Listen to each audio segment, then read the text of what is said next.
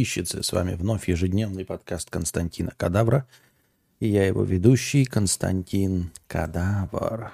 Так, сразу начнем с э, сегодняшней повестки, заданной в донатах. Так. Ёбаный шашлык. Чего? Так. А у нас нововведение, которое я подсмотрел у Стаса Асафьева в его стриме. Не знаю, нравится вам это нововведение или нет, но главное, что не только нравится должно быть, а привести к каким-то донатам. Если не приведет, то это, конечно, нововведение идет куда? Правильно. А, туда же, а, куда идет наше будущее. Так. Так, так, так, так, так, так, так. На чем бишь мы остановились? Точнее, с чего мы начнем? Дед Кот 50 рублей. Бывшая постит фотки с новым парнем. Меня и вообще жизнь в сети не светила. Новый просто Инстаграм не меня? Так, еще раз. Бывшая постит фотки с новым парнем. Меня и вообще жизнь в сети не постила. Новый просто Инстаграм не меня? Расстались спокойно, так что не думаю, что это привет и мне. Могла просто изменить мнение по поводу личного в интернете. Вроде и все равно, а вроде и, и задела. Не такой уж я и урод, ха-ха. Эм, удивительно, конечно, что тебя задело, да, там э, бывшая и, и то, что с ней происходит. Э, интересный вопрос. Вот, интересный вопрос. Так, сейчас подождите. А, ну вопрос, конечно, интересный. Так, сейчас мы вот это вот сделаем пониже, а то оно у нас как непонятно где. Висит. О, вот так. Так. Теперь платный чат сбоку. да, платный чат в натуре. Так вот, смотри, какое дело, дорогой друг. А, во-первых, да, с одной стороны, кажется, что, возможно, она изменила свое мнение – а, это есть одна хорошая новость, есть одна плохая новость. Хорошая новость, точнее, хороший вариант, это при котором она действительно изменила свое мнение к пощению в интернете, ну, просто по какой-то причине. Вдруг ей стало это интересно, да, там, я не знаю, появился новый телефон, а, кто-то ей рассказал про запрещенную ныне сеть Инстаграм и все остальное, и вот она начала в этих соцсетях а, что-то там постить, и в том числе свою жизнь, себя и нового парня. Ну, просто люди меняются. Нет, люди там фундаментально не меняются, но меняются в простых вещах. Типа, знаете, вот не постил, спастил. Вот я тоже там в один прекрасный момент, как я вам сто раз рассказывал, не любил сотовые телефоны, а потом полюбил сотовые телефоны. Я же покупаю Android, да, а, смело перехожу на а, э, Apple. Потом, когда меня не устраивает Apple, я смело перехожу на Android. Совершенно искренне, не для того, чтобы кому-то что-то доказать или мое там мнение меня. Оно меняется, ну вот, вот, вот оно меняется в пределах допустимого. Я не думаю, что э, вести социальные сети или не вести социальные сети это что-то такое фундаментальное, что в течение жизни человека не меняется. Поэтому есть не нулевая вероятность, что она просто решила э, вести вдруг социальные сети.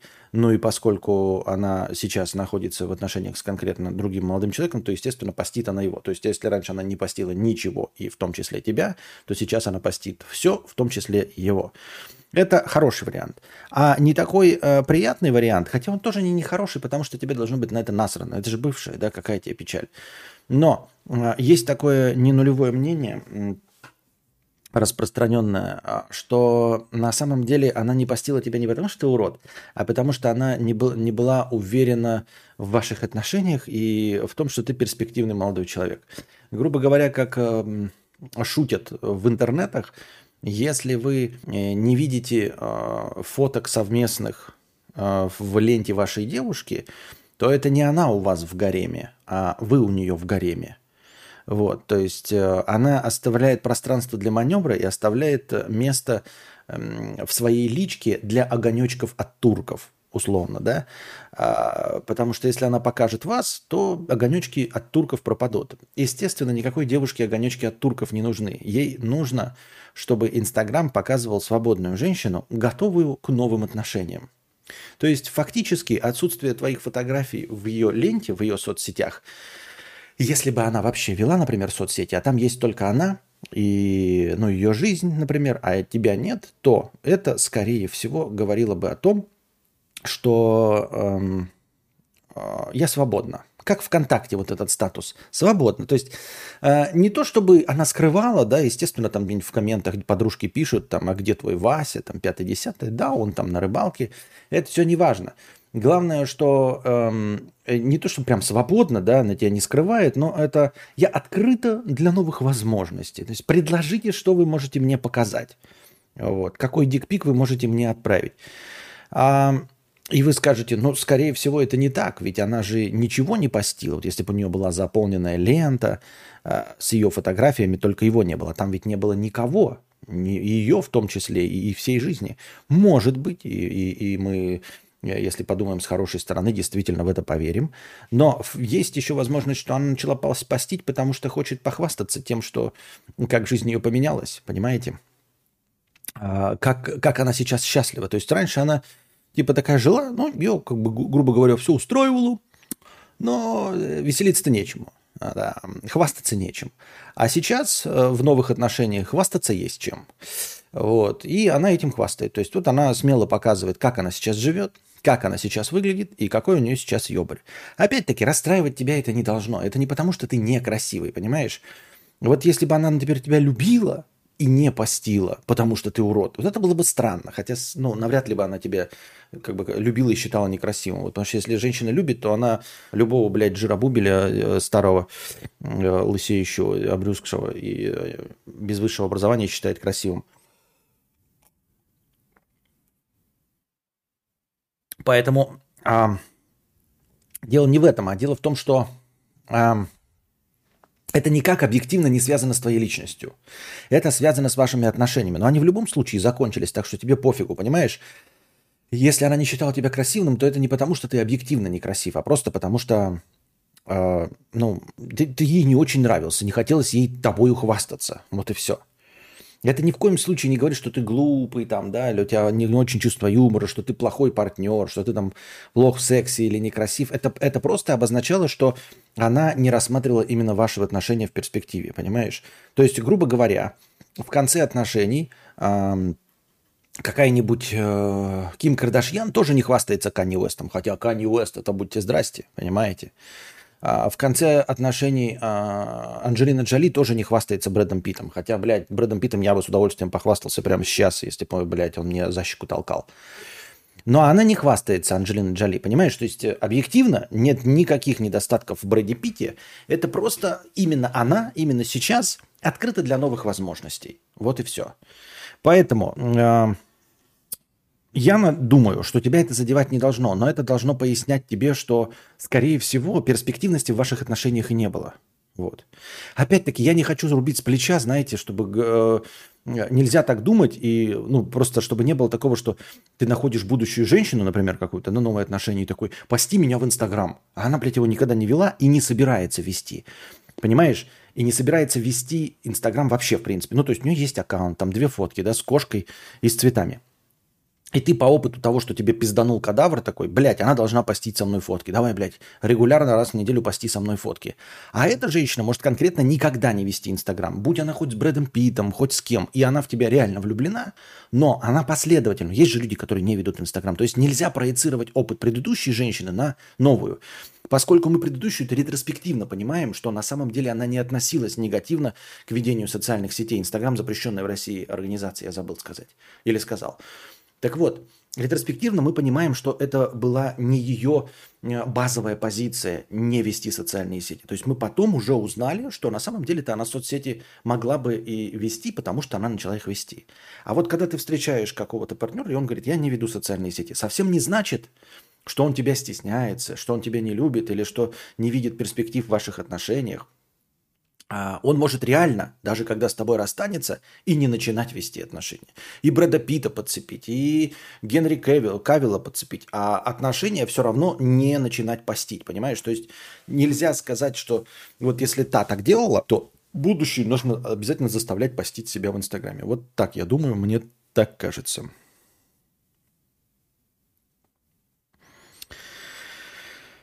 Такие дела. Всего и делов. А у Брэда Питта вроде нет соцсетей, надо просто везде это постить.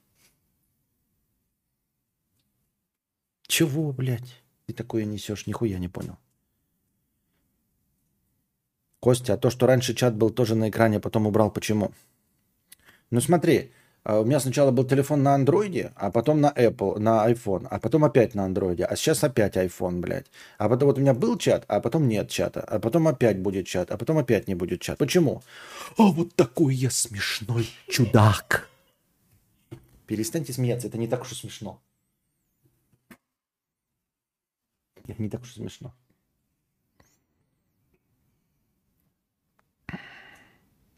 Не вела, значит, веди. Нету, значит, пора заводить. Я жду. А то пойдешь от Седова. Ну, так, да. А, тегать не... Надо тегать, потому что так хуй просышь. Так.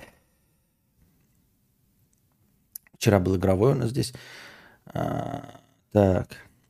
Котон с покрытием комиссии 50 рублей. Привет. Богачи нанимают нянек для своих чат, которые воспитывают их большую часть времени. Но чему эти бедняки из провинции могут обучить ребенка? Как работать за гроши и мыть полы? Бухать и жаловаться? Да-да, все работы хороши, но идите нахуй с этим. Может, old money теряются именно поэтому? Но смотри, а, old money это, видимо, э, как это, богатство, передающееся по наследству – я имею в виду, когда богачи, по своему ощущению, несколько поколений.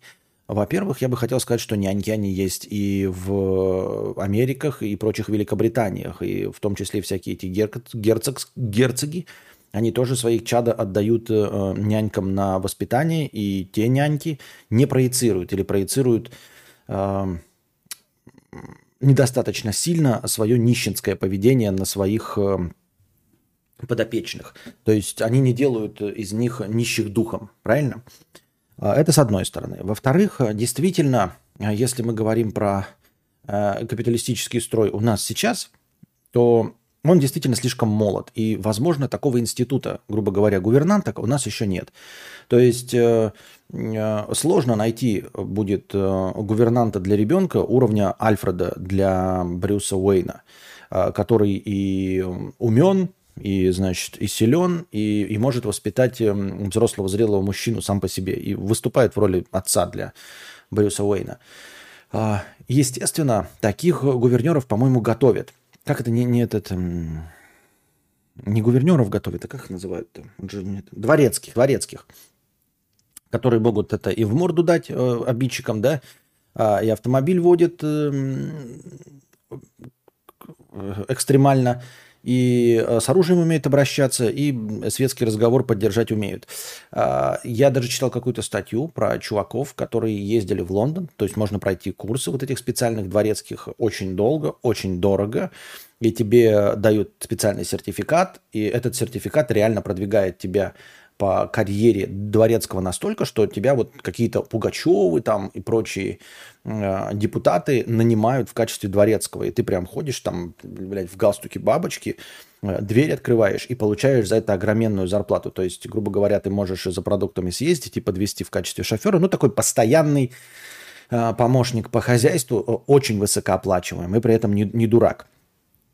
Естественно, это удел очень богатых, да, и они могут себе позволить таких нянек. Если ты не сильно богат, то тебе придется довольствоваться просто бывшими воспитательницами, в лучшем случае, бывшими нянечками и всем остальным. И я тоже задавался этим вопросом. Как это так получается, что ты можешь э, рассчитывать на воспитание ребенка а, в каком-то мировоззрении, если часть времени с ним, вот особенно когда они маленькие, понимаете, самое же главное формирование ребенка, когда за ним и нужно сидеть. Вот если ребенку уже становится там 10 лет условно, ты его можешь оставить там 7-10 лет, можешь сказать ему ничего не включай, оставить дома и съездить там по делам или с собой взять. Он тебе не будет мешать.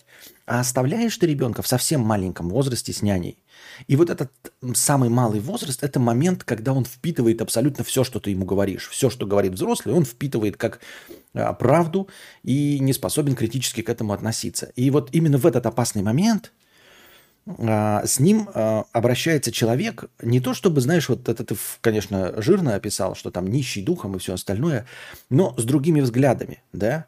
То есть, смотрите, Ты рассчитываешь, что твой ребенок будет современным, там, допустим, эм, лояльным к ЛГБТQ+, и все остальное, и, э, и отдаешь его нянечке, и вы таки э, проводите, значит, с ней собеседование, как показывают в кино, читаете отзывы, а в отзывах написано «хорошая нянечка». Ну, ребенка не бьет. Мы ставили камеру, видим, что она его кормит с ложечки, говорит ласковыми словами, учит его «спасибо», «пожалуйста» да, э, все хорошо, проводите с ней, значит, э, собеседование, там, типа, как вы относитесь к ЛГБТQ+, она такая, нормально, там, да, ну, что еще можно спросить, образование у вас какое? Ну, вот у меня образование воспитательницы, еще специальные курсы э, нянечек и, значит, вот сертификата первой помощи младенцам. Ну, прекрасно, все отдаете.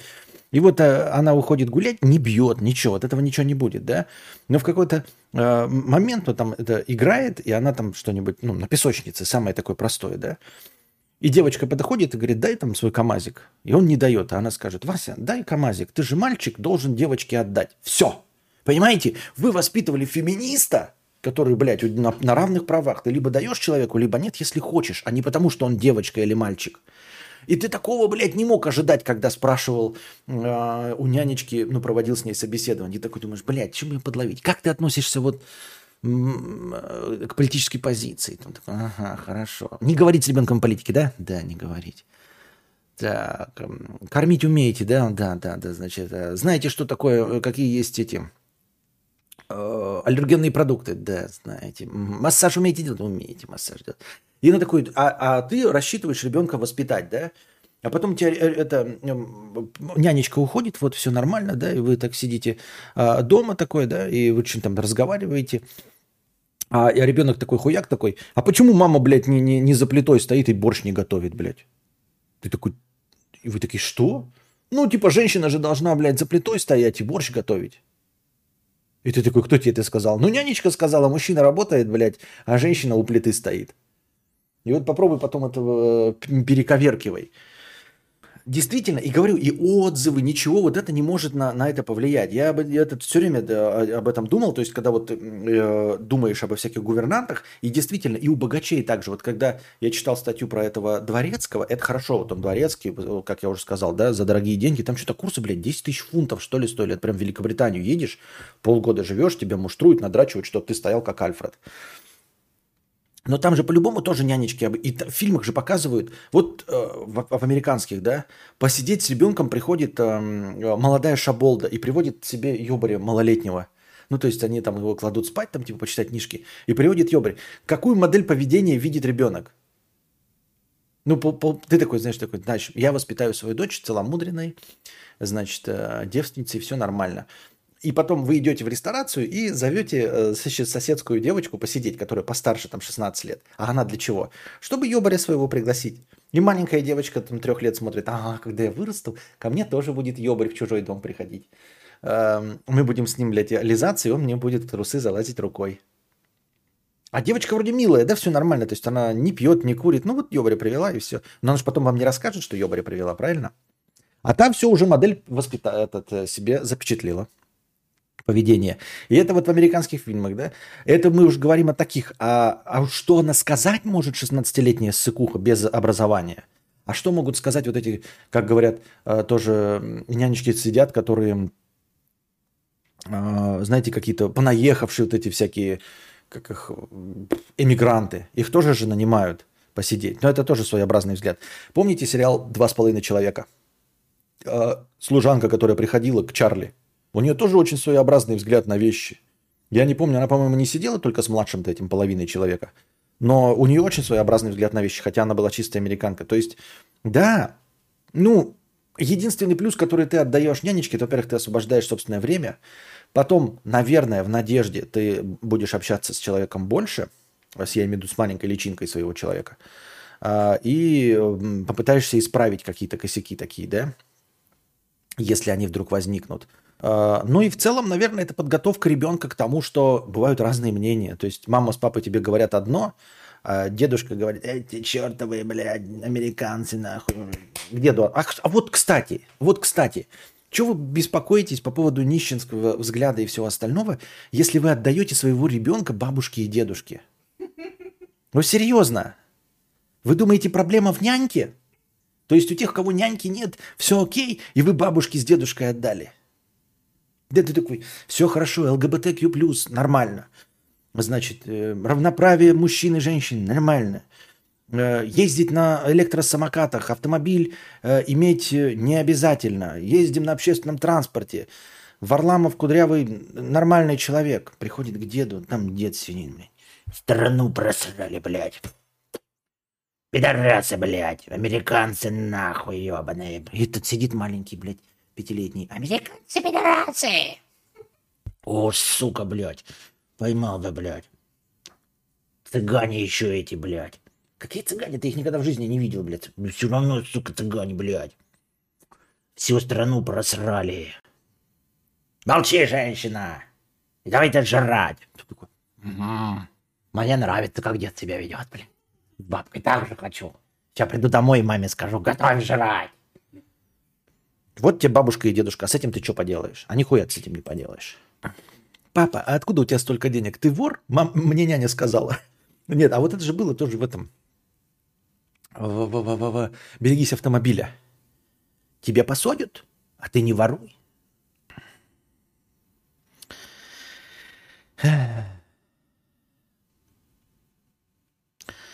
Так, продолжаем продолжать. Куни Рубика. Ух, ветер такой прикольный. Ух ты, шторы такое, это воюет. А, э, дует. Почему я сказал воюет? Откуда это, блядь, дует, дует ветер. Куни Рубика. Геи пишут про знакомство. Пришел мужик хорош, пригож, хуй с километр, отлично потусили. Бабы пишут. Пришел кривой, горбатый и ребой, да еще и жадный. Зато пидорский коктейль заказал. Девочки, я разочаровалась. А, ну вопрос, конечно, интересный. Я не понимаю, в чем вопрос. Это в том, что геи довольны люб- любому мужику, а женщины недовольны? Ну ты как бы не забывай, что, смотри, ты вот говоришь, геи пишут про знакомство. Пришел мужик, хорош, пригож, хуй с километр.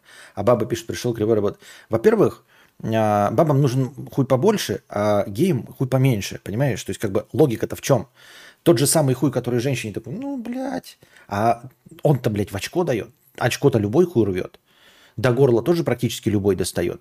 Поэтому э, при прочих равных, да, гей такой с хуем, ебать, огромный, блядь, больно же, ну пиздец же больно в очко. А женщина такая, что-то, блядь, как чайной ложкой в ведре. Что-то, блядь, не очень, блядь. Вот. А насчет того, что хорош пригож, э, наверное, потому что геи ценят мужиков за мужественность. Они все женщины ценят мужиков за мужественность. Я имею в виду так вот в э, образе. То есть э, гей, он же как? Он же хочет настоящее крепкое э, мужское плечо, да? Вонючее, волосатое, тестостероновое, лысеющее, похожее на обезьяну. То есть они ради этого как бы и пошли в, в это, в рэперы. А а женщина, она, может, она любит красоту. То есть мало того, что он должен вроде как мужчина быть, а вроде бы еще и красивый должен быть. Тут как бы хуй его знает. И если он на обезьяну похож, то он как бы не очень котируется у женщин. Ну, не у всех. Некоторым, конечно, нравится. А в ум 309 рублей 3 копейки. Держи деньгу и сам держись. Спасибо большое. Геи тоже разные бывают, понятно. Чистая американка, индейка или, и как, или как интересно? Чистые американцы, которые не индейцы, вообще бывают? Нет, чистые индейцы это индейки. Чистые американцы это индейки. В смысле, индейки, да. Индианки. Индейские. Вот. Это коренные американцы, их так и называют коренные американцы. Значит, эм, Александр Бабарищев-Пушкин. Простыня текста. Все идет не по плану. Привет, Константин. Заметил у себя такую особенность. Если что-то планирую в отношении, скажем так, личностного роста, то никогда этого не могу выполнить. Ты меня подъебываешь, что ли, с моими восьмичасовыми стримами? Более того, получаю результат хуже, чем был. Например, первое. Ставлю себе в планы читать по одной книге в неделю. После этого не прочитываю ни одной страницы в течение двух месяцев. Потом забиваю на план и могу за выходные прочитать 2-3 книги. Второй пример. Ставлю себе задачу похудеть, и с завтрашнего дня есть только полезное. После этого разжираюсь на 10 килограмм, не просидев на диете ни дня. Потом без диеты сколько-то килограмм не быстро, но скидываю. И печаль в том, что я живу уже так лет 8. Я так живу уже лет 42. Вот. Э, и, и да, я никогда не планирую и никогда не озвучиваю план. Как только я озвучил особенно план, если он еще есть, он не выполняется, а когда озвучиваешь его, он выполняется в обратную сторону.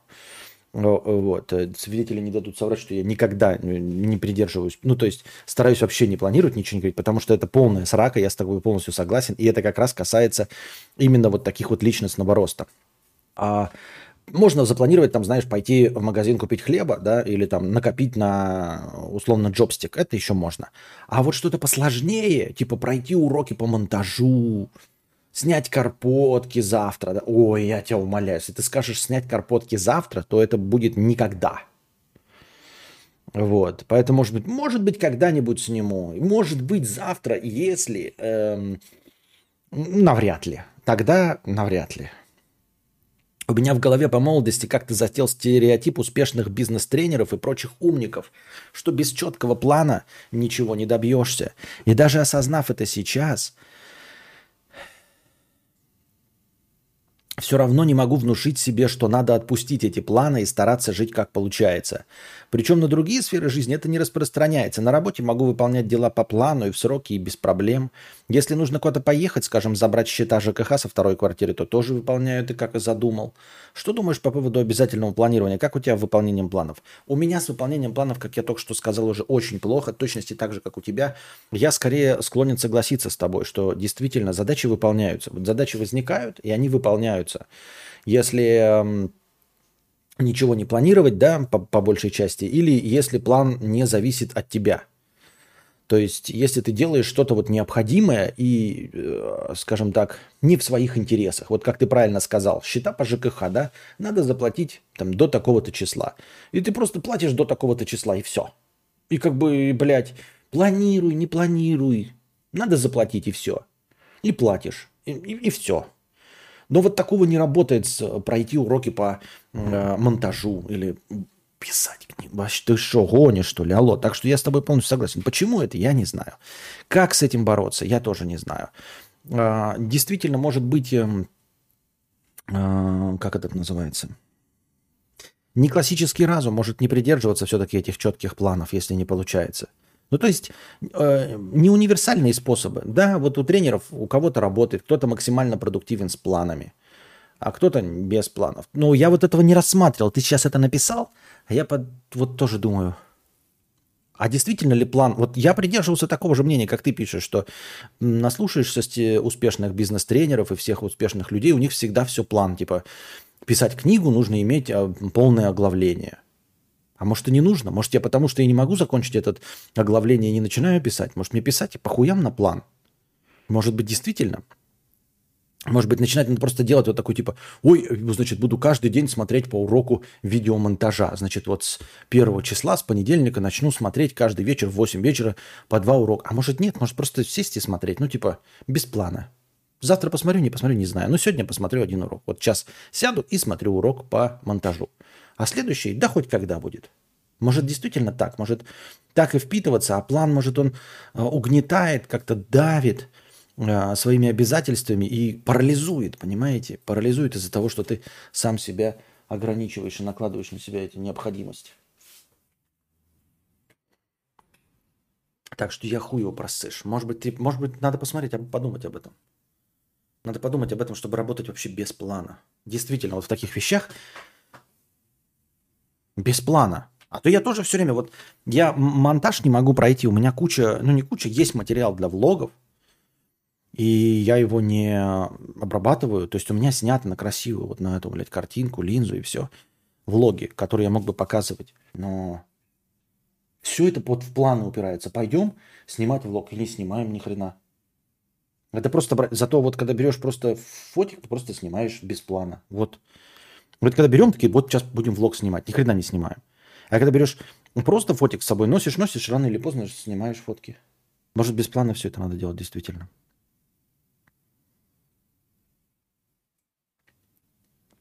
Костя, я думаю, ты именно такой, паря- такой человек, который пишет книгу, но, сука, хуй будет об этом говорить. Но мне так кажется, поправь. М-м, Тебе так кажется?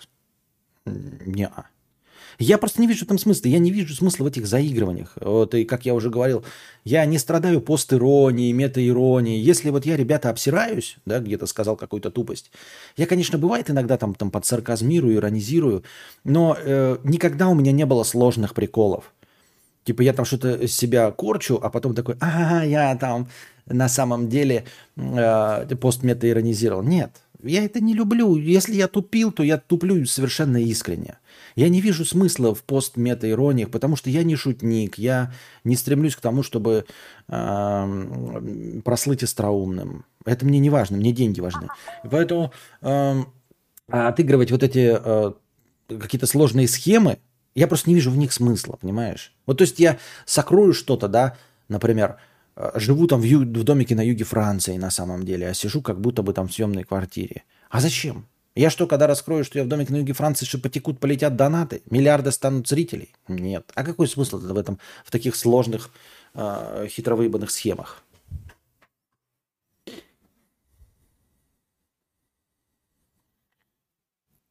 Аноним. 100 рублей с покрытием комиссии. Видите, уже последний донат. Вот у нас сейчас потом последний. А, а тебе какой доктор лекарство от тревожности прописал? И как ты этого доктора вышел? Кажется, тоже есть проблемы, нужно провериться. А, как? Просто написал город, психиатр. Все, пошел и мне выписал это психиатр, официальный психиатр, не психотерапевт, не психолог, а психиатр. То есть человек, который выписывает лекарства э, с лицензией, который лечит дурку медикаментозно. Я пришел к нему и, и говорю, с мышкой так и пришел, говорю, алло, доктор, нужны лекарства, как вы видите. Он такой, вижу прекрасно, лекарства нужны. Так, половинка перкофитама, после обеда два наотропа, и в конце, в конце дня лепирамид. Две таблетки этого а, перкадама. Так. Психика у энных людей, которые не делают что-то по плану, потому что их психика работает на сопротивлении. Сами себе ставят задачу, сами ее оспаривают и не выполняют. Спасибо, что сказал, нихуя не понял. Аноним 100 рублей с покрытием комиссии. Про Юлика прогоняли базу. Счастья вам, кадавры близкие. Да нет, не прогоняли базу, но я не знаю, что сказать. Во-первых, да, ничего не знаю. Эм, В целом мотивационная часть, то, что говорит Юлик, э, ну, справедливая. Насчет обвинений, э, которые в его сторону, я ничего не знаю в этом плане. Я не в тусовке, не в курсе дела. Э, Поэтому говорить что-то не могу, ну просто потому что, блин, вообще не в курсе дела, нихуя не знаю, блядь. По части того, что честно признался, и вот и через месяц, это нормально. Потому что, а что дальше надо было тянуть? Вот такие, а что он женился? И через месяц вот, значит, вот это натворил. А что надо было тянуть? Надо было, что, годами скрывать и лишать возможности быть свободной и Дарью, и, себя? Просто так, что ли? Почему? Если так произошло уже больше. Э, Вовремя никогда ничего не бывает. Просто вот вы такие, ну не вы, а кто-то там, да, там прошло э, три недели или месяц после свадьбы. Вовремя никогда ничего не бывает. И, кстати, я вот это тоже прогонял, эту базу, не про него, а вообще про другое, что кто-то, подождите, или... А, или Юра Хованский так и сказал, что вовремя ничего не бывает. Хованский же сказал, да? Да, он сказал, вовремя ничего не бывает. Это, это абсолютно правда. Ничего никогда не бывает вовремя, и в планах никогда нельзя рассматривать на что-то, чтобы сделать вовремя. То есть никогда не будет хорошего момента ни для чего. Вот вы такие думаете, вот сейчас есть деньги на автомобиль, например, да? А, и вот лучший момент будет. Нет, покупайте автомобиль. Если деньги есть, хватает, то покупайте. Лучшего момента не будет никогда. Ну, то есть, э, не то, что сейчас самый лучший, а в том, что всегда плохо. Всегда будут какие-то... Вот, э, решили поменять работу. Э, не втерпешь на работе сидеть. Ну, надо лучшего момента подождать, чтобы менять работу. Не надо это ждать. Лучшего момента не будет. Вы скажете, ну как-то сейчас-то совсем уж плохо. Да, но будет еще хуже. В следующий раз, когда вы захочете, будет еще хуже. Никогда нельзя подобрать момент, что будет лучше. Вот, так что так, тогда, когда происходит, тогда и происходит. Больше никакой базы я не знаю. Скорее вот послушать Юру Хованского, он там что-то прогонял. Э, за исключением, ну, каких-то там... Э, смотрите сами, вы же поймете, да, что большую часть я с ним согласен. Я просто так тоже в, в полухо слушаю, если он там не говорил ничего про обвинение. То, что касается... Гумба тайм.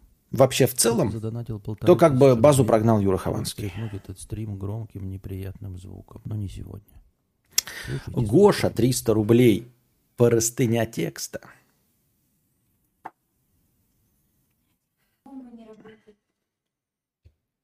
Кто тебе такой сказал? У меня ж тихая гумба теперь.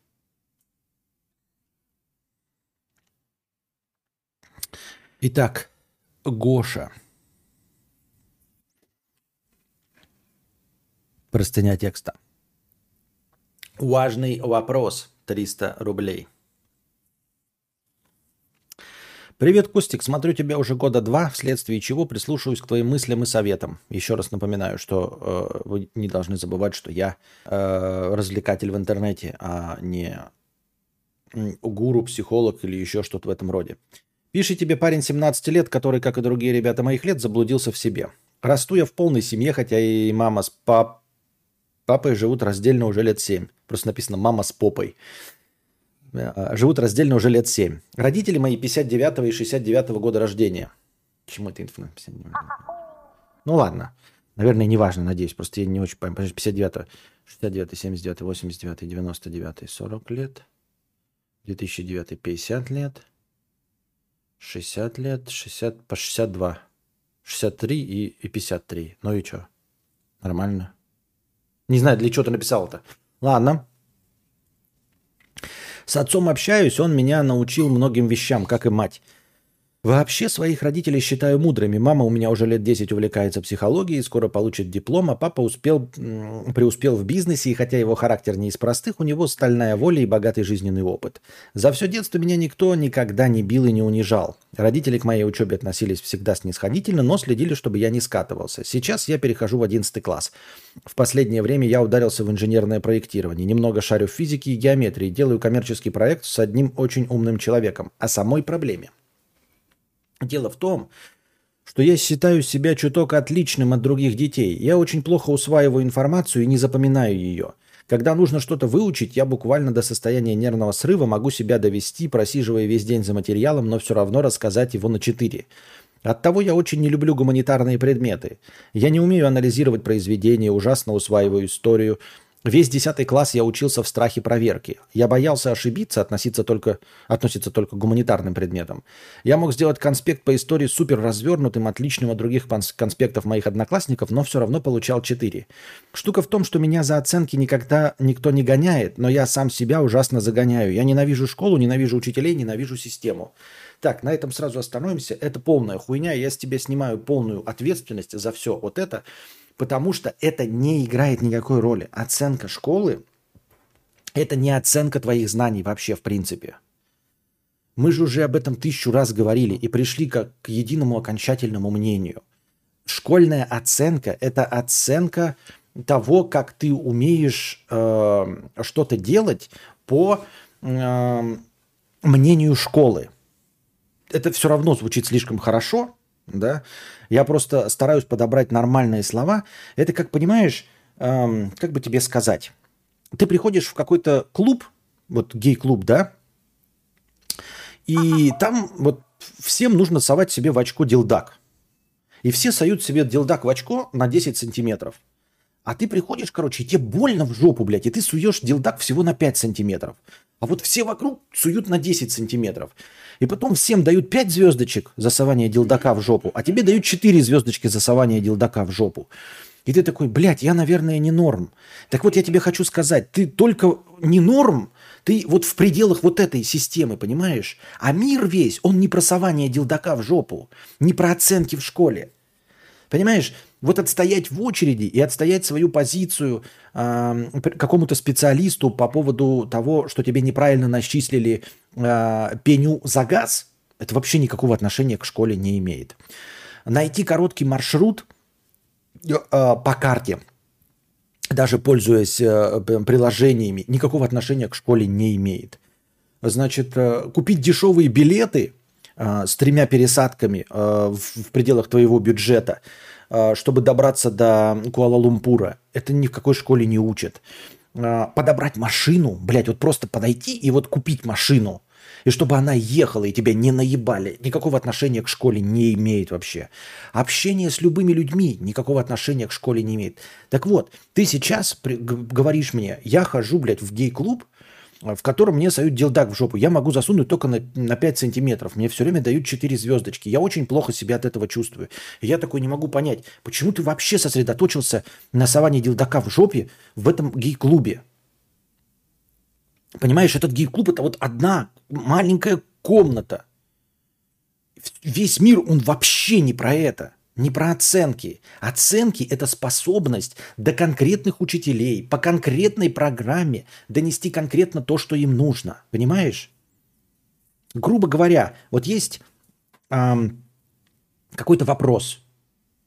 Вот вопрос, например. Э, какого цвета температура варенья гречки? Абсолютно идиотский вопрос, да? Но в школьном учебнике написано, что э, э, цвет температуры варенья гречки, э, например, ну какой-нибудь необычный Персик. персиковый цвет температуры варенья гречки. Так написано в школьном учебнике. Для того, чтобы получить 5, тебе нужно, когда настанет экзамен, конкретно учителю сказать на вопрос, какого цвета температура варенья гречки, ты должен сказать персиковый. Ты не можешь этого выучить. Никак не можешь этого выучить. Ну, просто вот, ну, не, не можешь запомнить, потому что это бред. Потому что это тебе никогда не пригодится. Потому что это не имеет никакого применения. И потому что это вообще бред в целом, да? И когда наступает экзамен, а, ты себя на нервной почве загоняешь, пытаешься выучить что-то.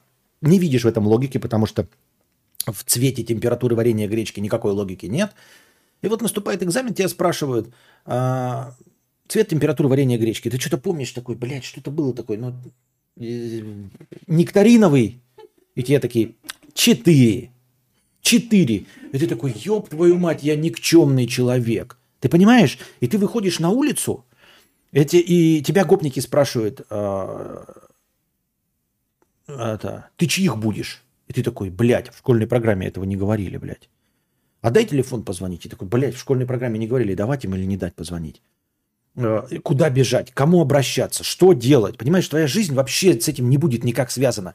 И а, ничего в жизни, не оценка тебя телочками, понимаешь, не пикаперское мастерство, а, не то, э, сколько у тебя будет какого-либо секса, сколько у тебя будет денег, никак не коррелирует с оценками в школе. Оценки в школе это, ну вот, это конкретно подбор для того, чтобы тебе поступить в какой-то институт. И то, в определенный набор институтов. Например, вот эти знания, если ты бы добился отличной оценки, они бы тебе не позволили поступить в Кембридж. Никак. Ну, вообще ничего не дали.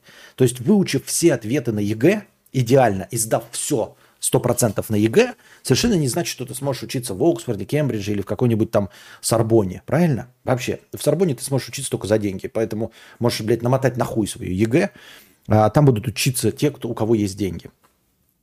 Все. Поэтому ты заморачиваешься, я говорю, снимаю с тебя полную ответственность. Это вообще никак не отражает тебя как человека, не твою способность обучаться. Нет, это отражает способность обучаться по критериям школы. Понимаешь, способность обучаться и способность обучаться э, школьной программе – это две просто разницы, да? Нет, это просто разница, как правильно по русскому языку сказать. Это две разные вещи. Вот. Совершенно разные вещи. Я не хочу сказать, что школа это плохо. Школа учит, как я говорил, решать задачи. Да? То есть она учит, например, тебе ставит перед тобой тупой, тупой вопрос, например, э, какой, какой цвет температуры варе, э, это, кипения гречки. И она учит тебя штудировать учебники, да, делать поддельные рефераты, лебезить перед учителями, учат тебя общаться с людьми. А ты умеешь общаться с людьми, ты себе нашел какого-то, блядь, компаньона, очень умного чувака, с которым строишь какой-то инженерный проект. Это значит, что школа тебя уже научила всему. Ты научился строить социальные связи. Это единственное, чего тебя, по сути, должна научить школа. Строить социальные связи. Ты нашел себе, будучи 10-11 классником, нашел себе партнера в коммерческий проект инженерный. Ты что, гонишь, что ли? Всему, чему тебя могла научить школа, она тебя научила. Все остальное – это обучение засовывать себе дилдак в жопу на 10 сантиметров.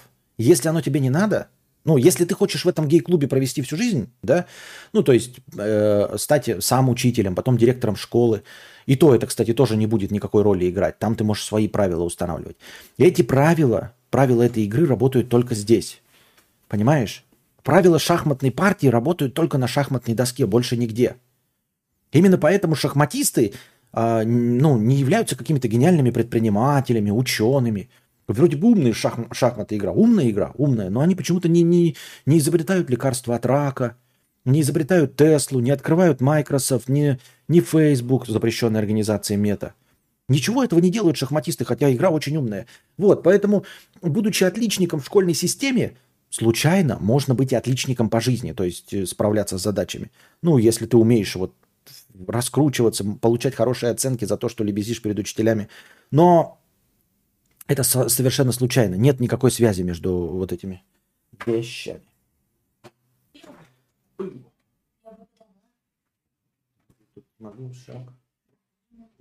Это сейчас кабеница, ага, когда скажешь там что-нибудь. Пошел ты сам, блядь, неси. Лох, пидор. А сейчас говорит, подала бы, ага.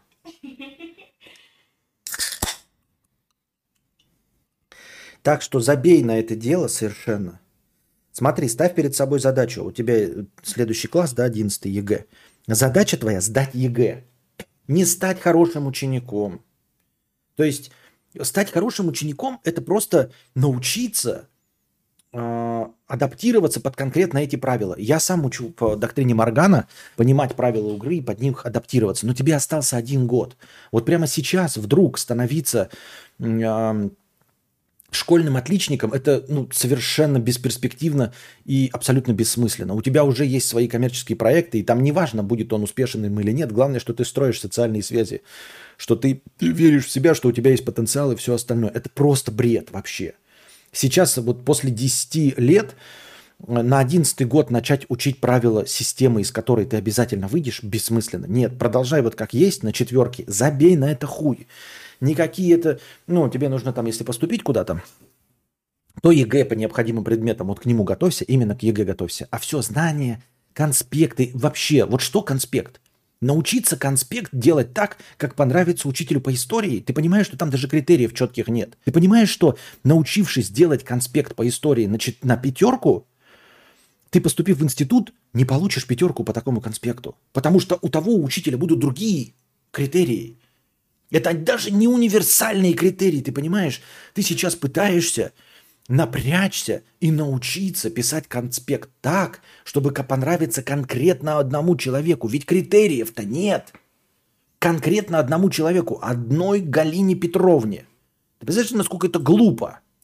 Для одной Галины Петровны ты сейчас пытаешься надорвать жопу. Чтобы что? Абсолютно нерационально. Вот, как я уже сказал, и умение а, получать от- отличные оценки по другим предметам научат тебя, вот сейчас в данном конкретном случае 4, говорит уже о каком-то знании, ну, о какой-то объективной оценке. То есть ты знаешь не ноль, по тестам получаешь. Отличная оценка – это умение уже конкретно подстраиваться под конкретного учителя. И ты можешь этому научиться, надорвав себе жопу, потратив нервы, но научиться этому. И ты научишься, и это будет говорить о том, что у тебя оценка 5 по прогиб под Галину Петровну, оценка 5 не по истории и не по конспектологии, а оценка 5 по э, сговорчивости с Александром Витальевичем, оценка 5 по э, популяризаторству Вениамина Арнольдовича, никакого отношения к предметам это не имеет. Так, идем дальше. Так как мама у меня имеет высокий чин, я еще год назад решил пойти по ее стопам, юрист. Ну, не знаю. Инженерная, э, инженерный взгляд, что там у тебя, и ты пришел по стопам юрис, юриди, ю- Эм. Ладно, буквально сегодня я осознал, что в 11 классе я потеряю еще больше нервов, ведь на юриста сдавать надо историю и обществознание. Вот, тебе нужно сдавать историю и обществознание, но не своим учителям. Тебе нужно сдавать ЕГЭ. Готовься к ЕГЭ, а не к учителям. Учителя идут нахуй. Тебе надо к ЕГЭ подготовиться и сдать ЕГЭ, потому что оно влияет на твое поступление. Понимаешь, по, по ЕГЭ не сдают конспекты. Как ты там их вел, анализировал. Ничего этого нет в ЕГЭ. В ЕГЭ есть вопросы с конкретными ответами. У этого вопроса есть один вариант ответа. Все. Это простое знание. Там не нужно, блядь, писать сочинение. Ну, я не знаю, по литературе, наверное, нужно или не нужно. Хуй его знает. Я не в курсе дела. Вот. Буквально сегодня я осознал, что вот так. поте- Я занимаюсь с репетиторами почти постоянно, именно по гуманитарной херне. Ужасно усвоение истории меня очень пугает. Меня даже не страшит, что я плохо напишу ЕГЭ. Я не хочу просидеть еще год в школе, зубря ненавистную хуету, потом в универе я вообще себя выжму в тряпку. Ну, у тебя же у родителей есть деньги. Они тебе не дадут... Ну, ты можешь поступить, блядь, не по ЕГЭ, если тебе это интересно. Ну, начни говорить сейчас, родители. Я не чувствую в себе уверенности, что смогу поступить на бесплатно. Пускай они тебе зап- заплатят. Что еще им делать? Серьезно. Короче, сегодня я сорвался. Думаю, надо уходить не в колледж. Э, Сохраню нервы, плюс могу пойти на интересный мне факультет, например, сварщик или слесарь. Мне это реально интересно, я вижу в этом свое развитие. Блин, у меня даже руки из того, и- из того места растут, благодаря чему я создал ими несколько полезных вещиц. А почему тебе нужно идти на сварщика и слесаря в колледж? Что ты прыгаешь из огня до в полыми? Я понимаю, э, пубертат, там, э, подросток, все остальное. А, Если у тебя есть э, тяга к проектированию и инженерному делу, то очевидно, что у тебя нет проблем с естественными науками, да? То тупо драчивай математику и физику и поступай на математику и физику. Почему нужно идти на юриста? Почему нужно идти по стопам мамы? Скажи нет и все, я не хочу на юриста. Я сразу не вижу перспектив работать юристом. Ну, в нашей стране, ну, типа, извините меня, ну, типа, это как идти сейчас журналистом, серьезно? Ты можешь что-то сделать журналистом или юристом? Сейчас, да, а через 10 лет вы думаете, ну, можно что-то... Ну, зачем нужен журналист, я не понимаю.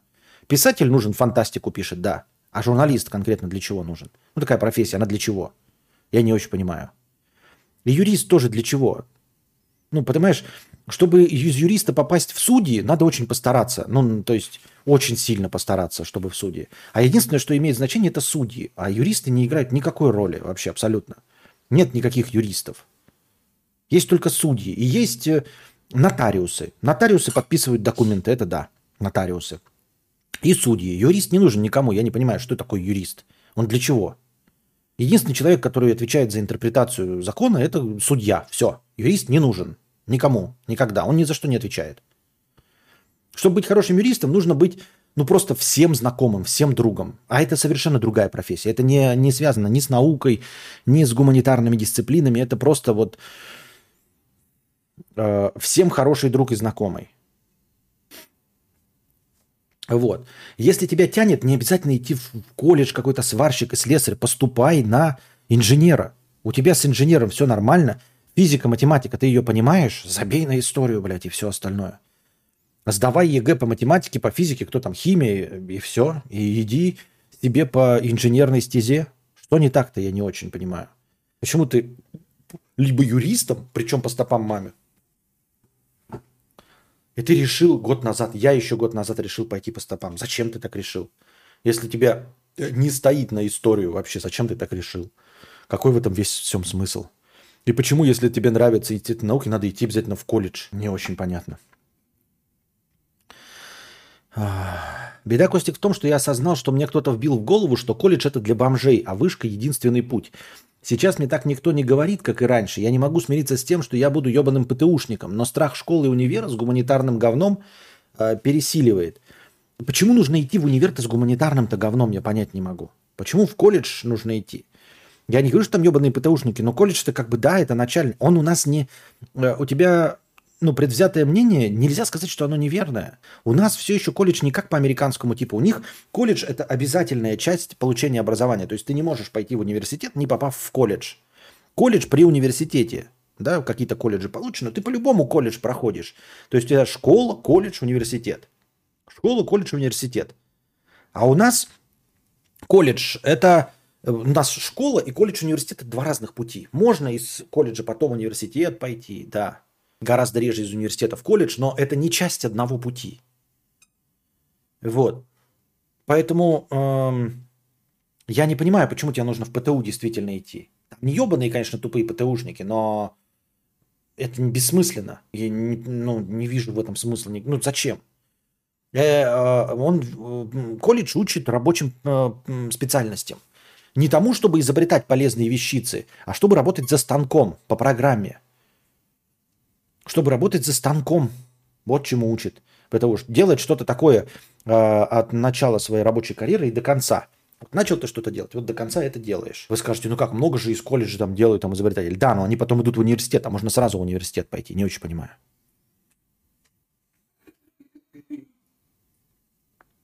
Я буду рад уйти в колледж на интересный факультет, но почему-то побаиваюсь сказать это родителям. Понимаю, что это нужно срочно сделать. Завтра так и поступлю, но все равно откуда у меня такая проблема с зубрежкой и страхом школы? Удачного стрима. Да заби... Ну, зубрежка и страх школы есть. У меня тоже, я терпеть ее ненавидел никогда. Но дело-то не в этом. Не бойся родителей, родители на твоей стороне. Вот школа может быть и не на твоей стороне никогда, а родители-то все равно на твоей стороне. Они могут быть э, злые, неправильные, да, и совершенно неправильно что-то делать, не твои конкретно, а вообще любые, да, а а твои э, прекрасные тебя понимают. А я имею в виду вообще в целом, они в любом случае на твоей стороне. Они могут не согласиться и быть неправыми, но в любом случае они на твоей стороне. Поэтому ты идешь им и говоришь, я а, с гуманитарными не дружу. Я инженер-проектировщик. Я хочу посвятить этому жизнь и хочу поступать на инженера-проектировщика. Там не надо сдавать ни историю, ни русский язык, ну, русский язык там на начальных этапах. Вот. А еще я бы хотел для того, чтобы было спокойно, чтобы не потратить свои нервы, быть уверенным, что вы меня поддержите, если я не поступлю на бесплатно. Вот. Если я не поступлю на бесплатно, то я, по крайней мере, вам обещаю, что я буду учиться изо всех сил, потому что мне это интересно. Даже если я поступлю не бесплатно, и вы будете платить за мое инженерное образование, но это мне интересно. Я этим буду заниматься, потому что мне это интересно. То есть я буду учиться, потому что я хочу учиться, и мне это интересно. И вот это можно поддержать. Я так думаю, мне так кажется. Ну а дальше уж как тебя получится. Пам-пам.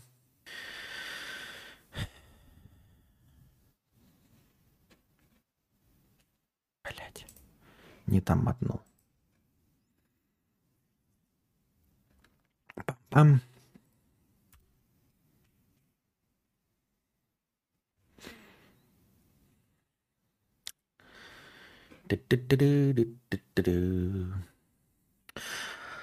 Сергей Воронов, 1500 рублей. Хуй. Спасибо. Соня, 100 рублей с покрытием комиссии. Спасибо за покрытие комиссии. Костя, я много работаю, возвращаюсь домой поздно, и на саморазвитие времени вообще не хватает. А я очень хочу подтянуть английский, но настолько... Но не настолько, чтобы жертвовать сном. Что бы ты посоветовал в такой ситуации? На конкретно эту ситуацию у меня есть ролик про изучение английского языка. Я забыл там карпотка или очевидные вещи, как он называется. Где я в конце концов отказываюсь от обучения, изучения английского языка. Вообще в целом э, люди находят время. Находи время. Э, если тебе это сильно важно, то найдешь время. Не сильно важно, не найдешь время. Вот для тебя сильно важно кушать. Важно. Находишь время кушать? Находишь. Приготовить, приготовить еду находишь время. Лежать в ванной, покакать находишь время? Не можешь ты ничего сделать. Придет, приходится на- находить время на покакать. Вот пока какаешь, эм, изучай английский язык, ну, условно, или чем там занимайся. Э, находишь время посмотреть сериальчики? Находишь? Ну, значит, найдешь время заниматься чем-то другим. Ну, сериальчики это же легко, а тут надо думать. Ну, вот ты решай, расставляй приоритеты. Не можешь расставить приоритет, значит, не, не сильно хочешь. Так это работает. А, находишь время поиграть в консоль? значит, наход... можешь найти время на что-то другое. Понимаешь, вот если ты по-честному приходишь с работы и все засыпаешь, то не ешь, не пьешь ничего, только вот помыться успеваешь, да, и гречку поесть сухую, даже, блядь, кипятком не завариваешь, пиздец, сил нет. Ну тогда, да, извини, тогда придется с этим мириться как-то и отказаться от английского языка. Но если меня, боже упаси, ты, блядь, смотришь в телефон что-то, открываешь компьютер, включаешь телевизор, то ты просто выбираешь телевизор, компьютер, валяться на диване вместо того, чтобы изучать английский язык. И все. Времени хватает, силы хватает. Чтобы впитывать говно сериальное, э, мозговая деятельность тоже тратится, мозговая энергия. Чтобы впитывать э, э, думскроллинг, тоже тратится энергия. Чтобы разбираться, э, что там у Юлика с э, Э, Дашей Каплан и с Мармарис тоже тратится энергия. Если ты на это тратишь энергию, значит, можешь потратить ее вместо этого на английский язык. Ну, может, английский не сильно интересен. Если не сильно интересен, значит, надо как-то себя вот перекраивать, перемотивировать, расставлять приоритеты. Не можешь расставить приоритет, нужно тогда просто признаться себе по-честному. Мне интереснее база по Юлику и Каплан, нежели английский язык. Все, в этом нет ничего плохого. Вот я для себя про... расставил приоритеты. Английский язык мне не важен, мне важнее поиграть в Resident Evil. Гораздо важнее. Поэтому я никогда не выберу английский язык, супротив игры в плоечку. Юра, 300 рублей, простыня текста с покрытием комиссии. Спасибо, Юра, за простыню текста с покрытием комиссии. Собрались в кафетерии двое. Баба спросила пацана, ты феминист или патриархал? А пацан ответил, я нахал. Нет. А, баба спросила пацана, ты феминист или патриархал? Я никогда не знал, что антоним слова феминист это патриархал. Пацан ответил, я феминист в том плане, что женщина самостоятельная экономическая единица, поэтому пусть сама платит за свой ебучий греческий салат. А патриархал я в том смысле, что женский мозг меньше мужского, поэтому пусть слушает и почитает меня. Я сейчас, знаете, вспомнил, как, подождите, как сейчас я читал мне сегодня.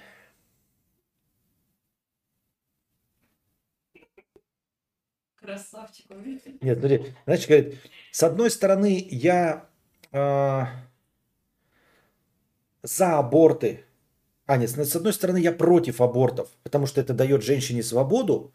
С другой стороны, я за аборты, потому что это э, убивает маленьких выблетков. Вот. Вот примерно так же, знаешь, это. А, поэтому пусть сама платит за свой ебучий салат, а патриархал я в том смысле, что же, женский мозг меньше мужского, поэтому пусть слушает и почитает меня. А ты? Баба ответила, дай угадаю. Вот ты сейчас пишешь, я не знаю, что там внизу написано. Дай угадаю. Тут будет какая-то тупость со стороны, потому что ты начинаешь свою телегу со слов баба и пацан. То есть баб, не женщина, не девушка, а баба. Да, это как бы, знаешь, а если бы было написано, собрались в кафетерии двое, женщина и спермобак. И тоже такой, так, все понятно, что будет дальше. И тут все понятно. Баба и пацан. Так, баба ответила, я феминистка в том плане, что сама решаю, в чье такси сесть и в какое Свиблово уехать пороться пьяненькой, ведь я равноправный человек. А патриархалка я в том смысле, что мужчина должен вкладываться в отношения финансово и нести за меня ответственность. Под потолком звенела муха. Вот и поговорили.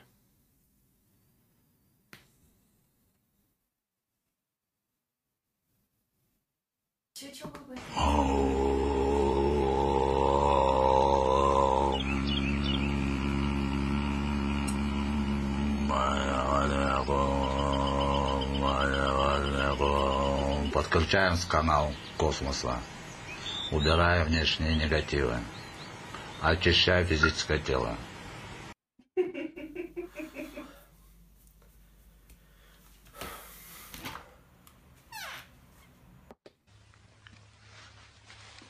Это какой-то позор? Спасибо э, за очень интересную простыню текста. Э, думаю, что можно сказать... Э... Чпок и готово.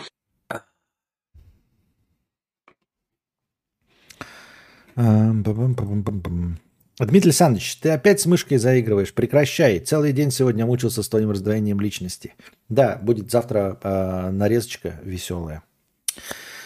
Кошочка А, С 50 рублей с покрытием комиссии. Спасибо за покрытие комиссии. И Дмитрий Александрович, спасибо за покрытие комиссии. Дмитрий Александрович, это замер 365, нас, наш официальный признанный нарезчик. Сегодня моя начальница позвонила моей маме.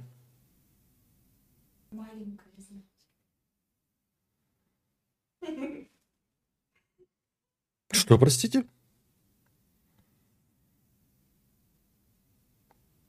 Как? Говорите. Они немного знакомы.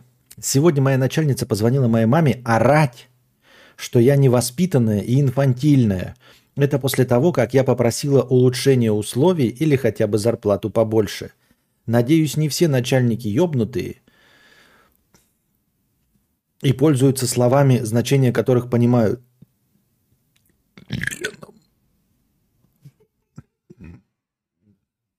Пожалуй, уволюсь нафиг. Увольняйся нахуй. Э, Даже если начальница знакомая твоей мамы, а никакое право не имеет тебя а, критиковать э, за глаза, причем твоей матери, идет она нахуй. Я бы на твоем месте, а, вот ты, ты говоришь, просил зарплату там или что-то еще, я бы на твоем месте пришел бы и сказал, ты чё, пизда старая, блядь, охуела что ли совсем? Соси-ка ты хуй, блядь. Поняла? А теперь позвони моей маме и что угодно ей говори. И соси хуй. Ебаная старая пизда, блядь. Звони своей дочке, блядь, своей маме звони, бабке звони, кому угодно, блядь. А я позвоню твоей бабке и скажу, что ты старая вонючая пизда. Понимаешь? Потому что у нас рабочие отношения, и мы решаем с тобой рабочие вопросы по условиям труда, по зарплате. Если тебя что-то не устраивает, ты меня увольняешь. Если устраивает, то улучшаешь мои условия труда. А звонить моей маме не надо, потому что я сейчас позвоню твоей бабке и скажу, что ты бледище и даешь в жопу старше, страшным неграм, блядь, на бензоколонке. Почему нет? Потому что ты, блядь, нашла вообще возможным позвонить моей маме. Ты что, ебнутая, что ли, блядь? Ты кто, блядь, воспитатель или что, блядь? Мы что, в детском саду, блядь? И кто из нас инфантильный, блядь? Серьезно? Ты как дура, блядь, малолетняя, позвонила маме пожаловаться, и ты говоришь, что я инфантильная? Иди возьми, блядь, словарь русского языка, открой Google и Википедию и прочитай значение слова «инфантильный». Это детское поведение, твое детское поведение. Пошла пожаловалась моей маме, блядь, да? За то, что я попросила по условию труда. Вы знаете, вот эта Надька, блядь, она, блядь, условия труда попросила, блядь, зарплату побольше, блядь. Это она, блядь, ты, дура старая. В Википедии в статье «Инфантил» будет твое ебаное ебало нарисовано. Иди учись нахуй, ты дожила до своих лет, блядь, и даже не понимаешь значение слов, дура, блядь, черта. Увольняйся нахуй. Увольняйся, еще скажи ей, пошла ты нахуй, дура. А я бы на твоем месте еще позвонил бы ее матери или бабке и сказал, у вас ебанутая тупая пизда, которая звонит людям. И я решила вам позвонить и рассказать, что вы вырастили старую ебанутую пизду. Вот так. Я решил, вот, понимаете, Ваша ебанутая старая пизда звонит людям, и я вот решила до вас донести, что так уж получилось, что вы вырастили старую ебанутую пизду, которая не знает значения слов, не умеет пользоваться гуглом, Википедией или даже, блядь, взять большую советскую энциклопедию на худой конец, блядь. Научите ее нахуй держать свой язык за зубами и не звонить другим людям. Интересно, как Константин никогда не рассматривает вариант, что работник действительно может быть дурачком. Ты что, дурак, блядь, юзернейм? Ты конченый, что ли? Юзернейм, ты, блядь, это ты начальник, что ли, ебанутый, блядь? Иди. Юзернейм, тебе лечиться, что ли, надо? При чем здесь работник дурачок? Если работник дурачок, увольняй. Маме звонит, начальник маме звонит. Ты нормальный вообще? Начальница маме звонит. Юзернейм. Мы с тобой в одном мире живем вообще или что? Или я веном? Серьезно? Она может быть дурой. Если дура, то ты увольняешь человека, а не звонишь его маме и не жалуешься на то, что, понимаешь, она пожаловалась не на то, что это плохой работник, а пожаловалась на то, что она требует улучшений условий труда или повышения зарплаты. Она пожаловалась на то, что работник, она бы сказала, твой работник дура, блядь. И то, я имею в виду, вообще не, не имеет. Звонить маме, блядь, маме, ты юзернейм, тебе начальники маме твои звонят, что ли, когда ты дурак? Серьезно, когда ты, блядь, план не выполняешь? Блядь, я сейчас опять буду в дурку по мышке звонить. Наша постоянная рубрика, блядь. Здравствуйте, Капиталина Егоровна, вы мама юзернейма? Да? Он план не выполнил. Да, вот такой вот, блядь. Вы плохо его воспитали, нахуй. Может, вы ему каши не даете?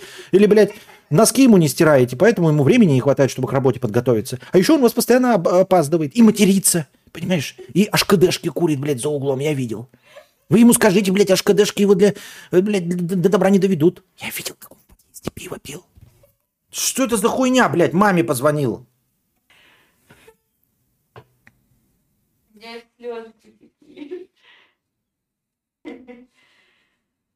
Дурачком до такой степени, пишет э, юзернейм, что дурачком до такой степени, что не остается ничего другого, кроме звонка его мать. Ты нормальный, блядь! Увольняют человека! Увольняют! По закону есть такое вот, блядь, увольнение. Нет нигде, блядь, ни в одном законе, блядь, ни в одном трудовом кодексе, блядь, позвонить маме. Ты ж, блядь, ты ебнутый, что ли?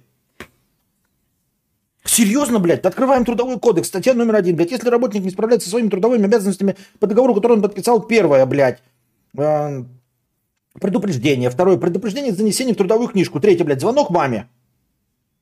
Звонок маме, серьезно, блядь. Я вот что-то мне кажется, что... Где у нас тут кто на юриста-то учился, блядь? Спроси у своей мамы, у юриста есть там звонок маме, блядь?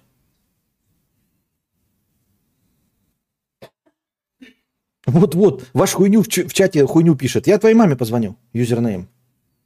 И вот сразу вспоминается вот этот Юлик и Кузьма. Я позвоню твоей маме. Не звони моей маме. Я скажу ему, что ты хулиганишь. Я сейчас позвоню. Ты давай номер своей мамы, я тебе позвоню, что ты хуйню тут несешь. В чате сидишь, по ночам скажу, не спит нихуя в 20.41 по московскому времени. Сидит в чатах, блядь, какого-то лысого хуя смотрит и еще комментарии пишет.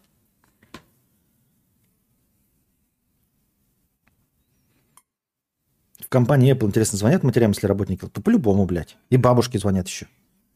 В дом престарелых. Она такая, кто? Ваш внук Джек. Нет у меня никакого внука. Она уже в маразме нахуй никого не помнит, блядь. Они ей напоминают. Старая дура, твой муж умер. «А, Как умер, блядь? Мы же только вчера с ним ходили на пляж. Он умер, а твой внук пидор. Блядь, звонок маме. На, в- с другой стороны, может, что-то ввести в натуре в трудовой кодекс, блядь. Или в, в договор там. Когда, знаете, берешь студента какого-нибудь на работу на испытательный срок. В натуре надо посоветовать всем, чтобы все в а, временный трудовой договор а, была такая угроза позвонить маме, блядь. Да. да. И, да, знаешь, ам, позвонить маме или третье, там, написать хуевые комментарии в Инстаграме ему там, типа, да. Да он лох, блядь, пидор, мы видели, блядь, он ободок унитаза обоссывает, если что-то не так идет, да. Или там пишет под фотками, машина не его, блядь. Чужой тачки фоткается. Это как пер- первое предупреждение. Второе предупреждение, значит, что там придумать можно? Добавить телефон работника а, где-нибудь в Гриндере а, на сайте зн- гей-знакомств. Да, то есть первое, это, значит, в Инстаграме ему пишешь хуевые комментарии. Фу, ты урод, блядь, не фоткайся. Ну, все ди- директор пишет, HR там. Вот. Потом втора- вторая стадия. Добавляют его номер на сайте гей-знакомств. э, Сосут члены за бесплатно э, за гаражами. И третье – это звонок маме. После этого, конечно, увольнение уже. Уже ничего не поможет человеку.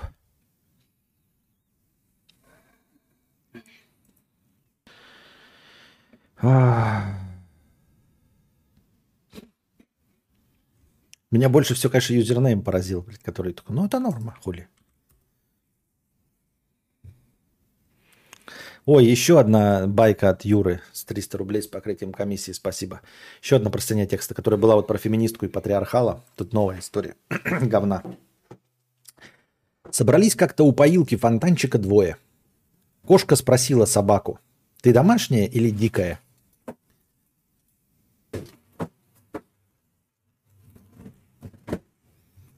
Кошка спросила собаку, ты домашняя или дикая? Собака ответила, я домашняя, в том плане, что собаке место на теплом половичке, и хозяйская рука должна ласкать ее круп и кормить наилучшими кормами. Дикая я в том смысле, что драть эти рюши и бахрому. Диваны зубами прокусывать насквозь, обосраться и прокатиться жопой по ковру. Волчинные замашки. А ты домашняя или дикая? Мне нравится слово круп. Я же забыл, как это, блядь, со старорусское. Круп.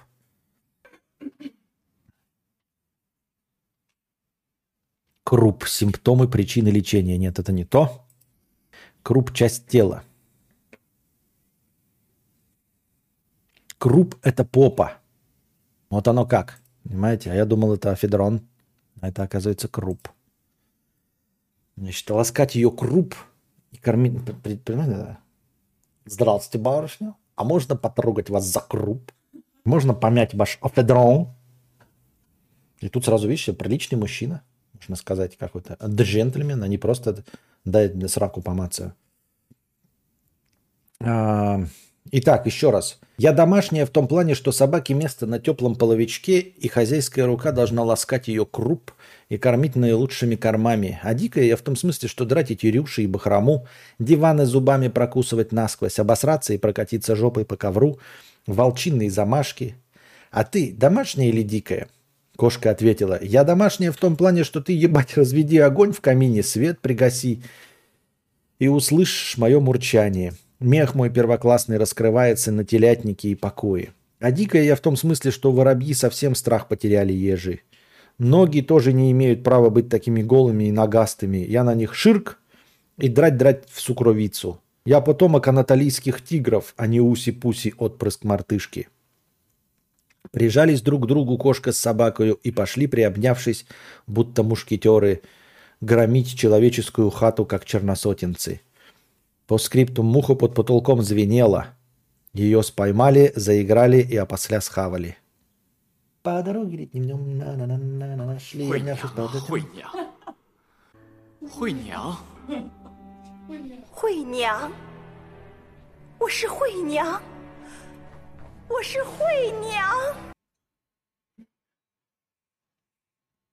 Так вот в чем секрет фамилии Крупская.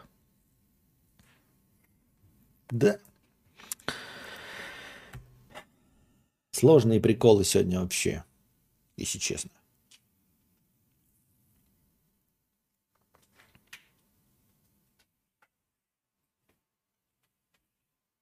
Антон Фрё, 555 рублей с покрытием комиссии. Спасибо за покрытие комиссии. Букашка, спасибо за мут в чатике. Первый раз за много лет словил мут у мудреца в чатике. Чате. Спасибо. Пожалуйста. Сергей Воронов, 100 рублей. У меня работница дура набитая, малолетка по блату мамой пристроенная. Пришла на днях просить или лучших условий, или денег больше. Толку с нее никакого, но мама человек хороший, не увольняю. Решил вот маме позвонить, может объяснит, но безрезультатно. Увольнять? Ой, все. Звучит правдеподобно. Я в это верю. Нехуй брать тогда по знакомству. Нехуй брать тогда по знакомству. Если сам облажался, взял по знакомству, тогда увольняй. Мне так кажется, я так думаю.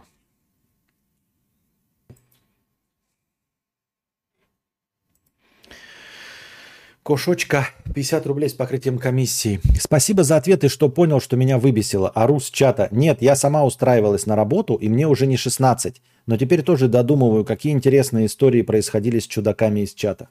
Вот так. И мы дошли до конца донатов. Видите, как он начинался мертвяком 150 рублей было всего. А потом, видите, как разогнались. Так. Букашка всех подряд банит, что в чате, что в телеге. Лиши ее админки, она злоупотребляет властью и забанила 4 моих ТГ АКа. Ты понимаешь, что признание в том, что 4 твоих телеграм-аккаунта были забанены, говорит о том, что ты практически полностью вот сейчас на волоске держишься, чтобы я тебя сам не забанил. Понимаешь? Когда такой человек приходит такой, я хочу устроиться у вас воспитателем в детский сад. Ты такой, ну я подумаю. Ты такой говоришь, позвольте, это дискриминация. Я всего четыре раза сидел за совращение несовершеннолетних. Ты такой, «Эм, что? Он играет на публику и перед женщиной. Кто? Я? Я это да. Да я не обижаюсь, давно его зритель. Просто забавно, что такая очевидная и нормальная ситуация, так вывела Константин. Это ненормальная ситуация. Это нормальная, вот как написал Сергей Воронов про то, что, или это ты написал, да, что типа взял по знакомству. Нехуй было брать по знакомству. А если взял по знакомству, ну типа на работу, на работу уже взял, то и увольняй. лишай премии и всего остального. Если человек тебе э, попросил условий улучшения труда, он же попросил тебя, не, он же тоже мог через звонок попросить. Тогда вот, извините меня, директор же пожаловался на плохого работника. Вы забываете, блядь, и ты юзернейм, и Вертик, и все, и Сергей Воронов. Вы забываете, что человек пишет, что начальница позвонила маме и не пожаловалась на то, что это плохой работник. Она не пожаловалась на то, что она опаздывает, некомпетентна или еще что-то в этом роде. Она пожаловалась на инфантилизм якобы кошочки за то, что она попросила улучшений условий труда и повышения зарплаты. Вот на что пожаловалась начальница. Не надо мне говорить, что это обычная ситуация. Это больная, ебанутая ситуация. Вы конченые и неправы. Начальница позвонила, не пожаловалась, что я взяла на работу твою дочку дуру. Она позвонила и сказала, у тебя дочка охуевшая мразь, она просит улучшений труда или повышения зарплаты. Вы что, конченые? Вот поэтому надо звонить? Так может быть, надо было тогда ей сказать, мама, позвони на работу начальнице и попроси мне улучшения условий труда и повышения зарплаты. Вы считаете, что это норма, что ли? Нет, вы не правы абсолютно. И я сагрился не на обычную ситуацию. Это совершенно идиотичная ситуация, потому что начальница дегенерат, тупой – и позвонила и жаловалась на то, что человек попросил. Это же, это вообще, в принципе, на это даже, блядь, жаловаться дома своим домочадцам, что какой-то работник попросил улучшения условий труда, это безумие тупое, потому что это абсолютно нормальная просьба улучшения условий труда и повышения зарплаты. Если ты этого не готов делать, ты увольняешь работника, а не жалуешься кому-то. Или не переубеждаешь его ни в чем.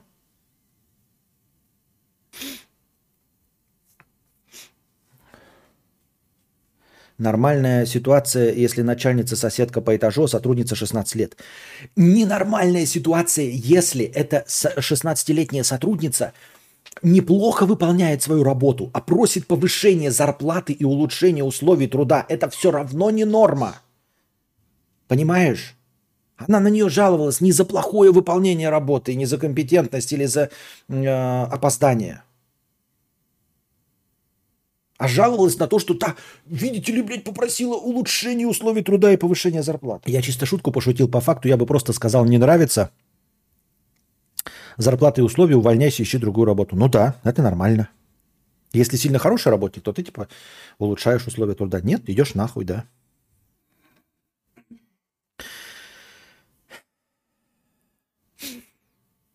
Константин, но ведь начальница старшая считает ее инфантилкой, которая не поймет критику.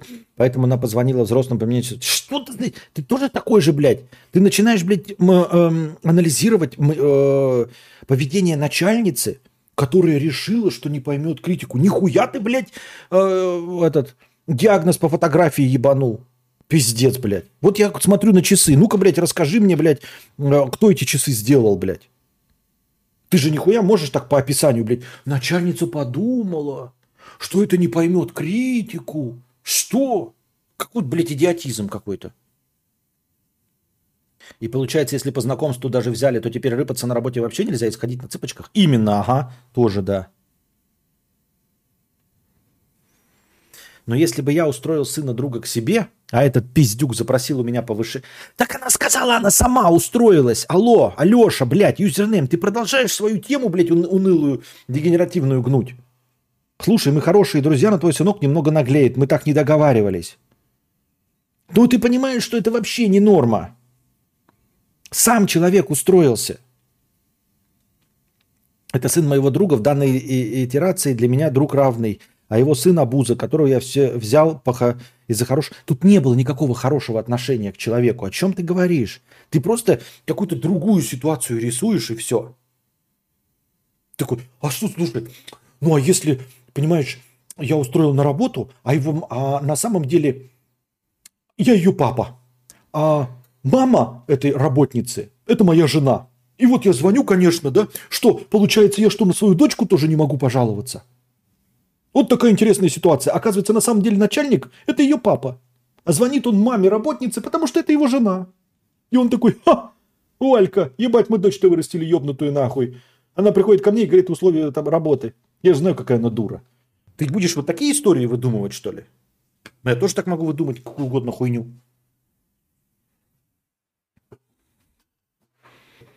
Костя, ты же не знаешь, на что конкретно она там пожаловалась. Ты же не знаешь, вследствие чего она попросила улучшения условий зарплаты.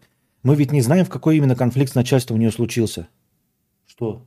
Да что угодно могу. Да что вы киваете? Я отвечаю на то, что написано, а не додумываю, как вы.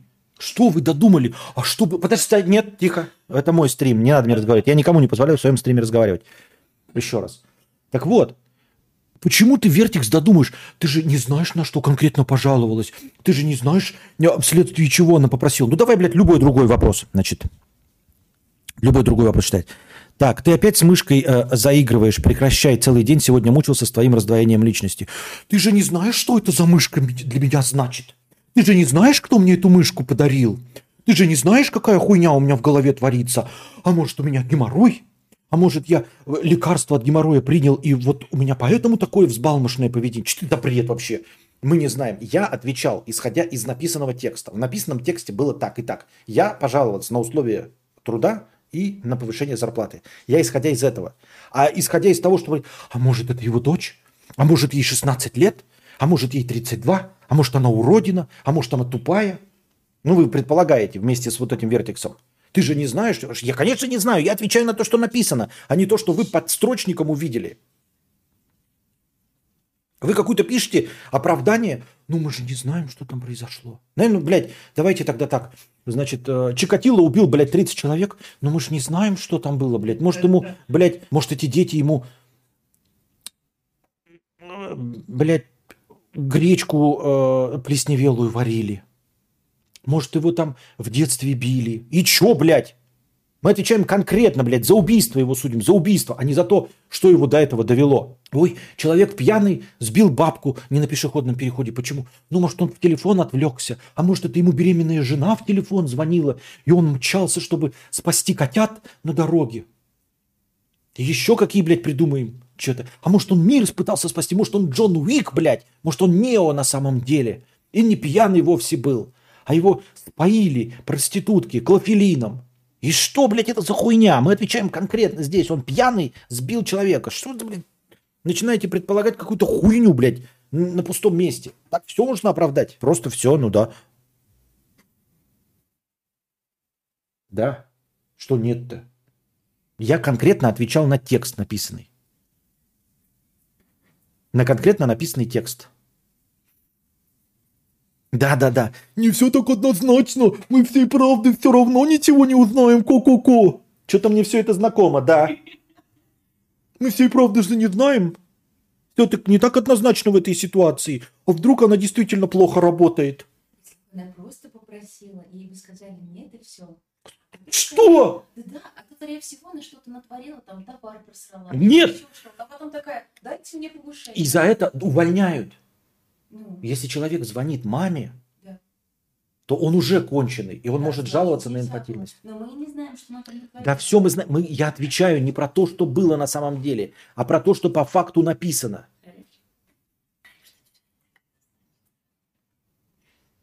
На этом мы заканчиваем наш сегодняшний интересный подкаст. Надеюсь, вам понравилось, дорогие друзья. Не забывайте становиться спонсорами в Бусте. Благодаря спонсорам у нас есть начальное хорошее настроение.